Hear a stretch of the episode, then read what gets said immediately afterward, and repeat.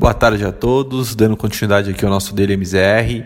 É, hoje é dia 13 de julho e tivemos aí um dia negativo no fechamento, com as bolsas revertendo a sua direção aí na parte da tarde, depois de um pregão aí é, basicamente dominado por uma alta tanto na bolsa brasileira quanto nas bolsas internacionais e queda ali nos demais indicadores, como na taxa, nas taxas de juros e no dólar. Né?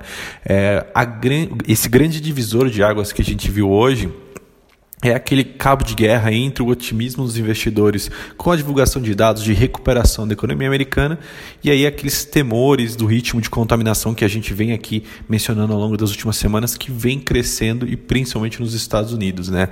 E aí hoje realmente a, essa, esse aumento da contaminação acabou vencendo aí né, e fazendo com que os investidores buscassem aí um cenário mais de proteção e aí vendendo, vendendo forte ali as ações, o que gerou uma queda muito abrupta tanto nas bolsas internacionais é, quanto na, na, até na bolsa brasileira. Né? O motivo foi é, uma reviravolta né, do, e um anúncio no estado americano da Califórnia de um novo fechamento dos estabelecimentos é, em atividades é, como restaurantes, bares, cinemas, e aí com isso gerou um certo pânico nos investidores internacionais que fez aí com que as bolsas mudassem de direções e fechassem em queda.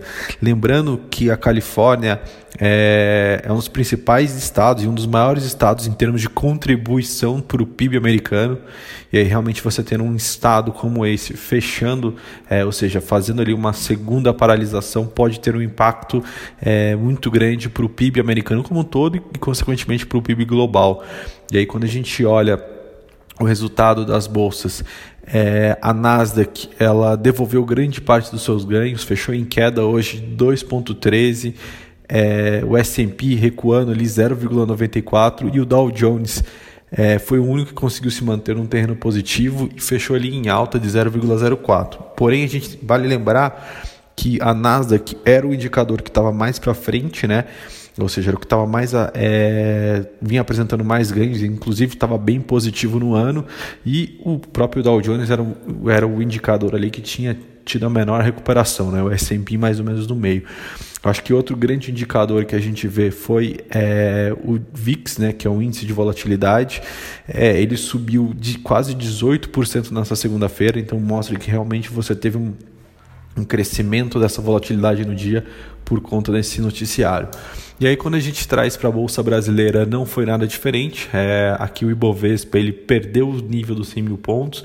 Então hoje a gente fechou em baixa de 1,33 aos 98, é, aproximadamente 98.700 pontos, tá? Realmente muito é, muito balizado no noticiário internacional, o que não foi diferente também para a parte do câmbio. Né? Naturalmente, os investidores buscando ali é, maior proteção fez com que o dólar comercial hoje se valorizasse, tivesse uma alta de 1,28 e aí a gente voltasse a tocar ali quase aos R$ 5,40. O dólar hoje fechou aos R$ 5,38, muito próximo ali é, dificilmente, e desculpa, muito próximo do, dos R$ 5,40 e não mostrando ali um, um, recuo. Né? A gente vem observando que o dólar ao longo das últimas semanas é, não vem conseguindo ali é, perder espaço frente ao real e aí quando a gente compara com outras moedas emergentes. Na parte de juros, o movimento foi muito parecido com o que a gente viu em, nos outros indicadores.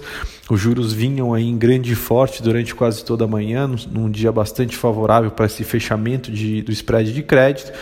Porém, novamente, com o noticiário, como a gente mencionou anteriormente, mudou a direção e fechou em alta, é, uma alta até muito maior quando a gente olha para o meio e para a parte mais ponta, da, mais longa da curva, né? É, no entanto, aqui o, o DI 21 ainda teve uma alta muito mais singela, o que mostra ainda que realmente os juros de curto prazo a gente não vê tanta oscilação. Porém, quando a gente olha mais ao longo da curva, a gente vê ali uma valorização de aproximadamente 1,5 em quase todos os vértices. É, por hoje, essas são as notícias. Amanhã a gente volta com mais informações. Obrigado.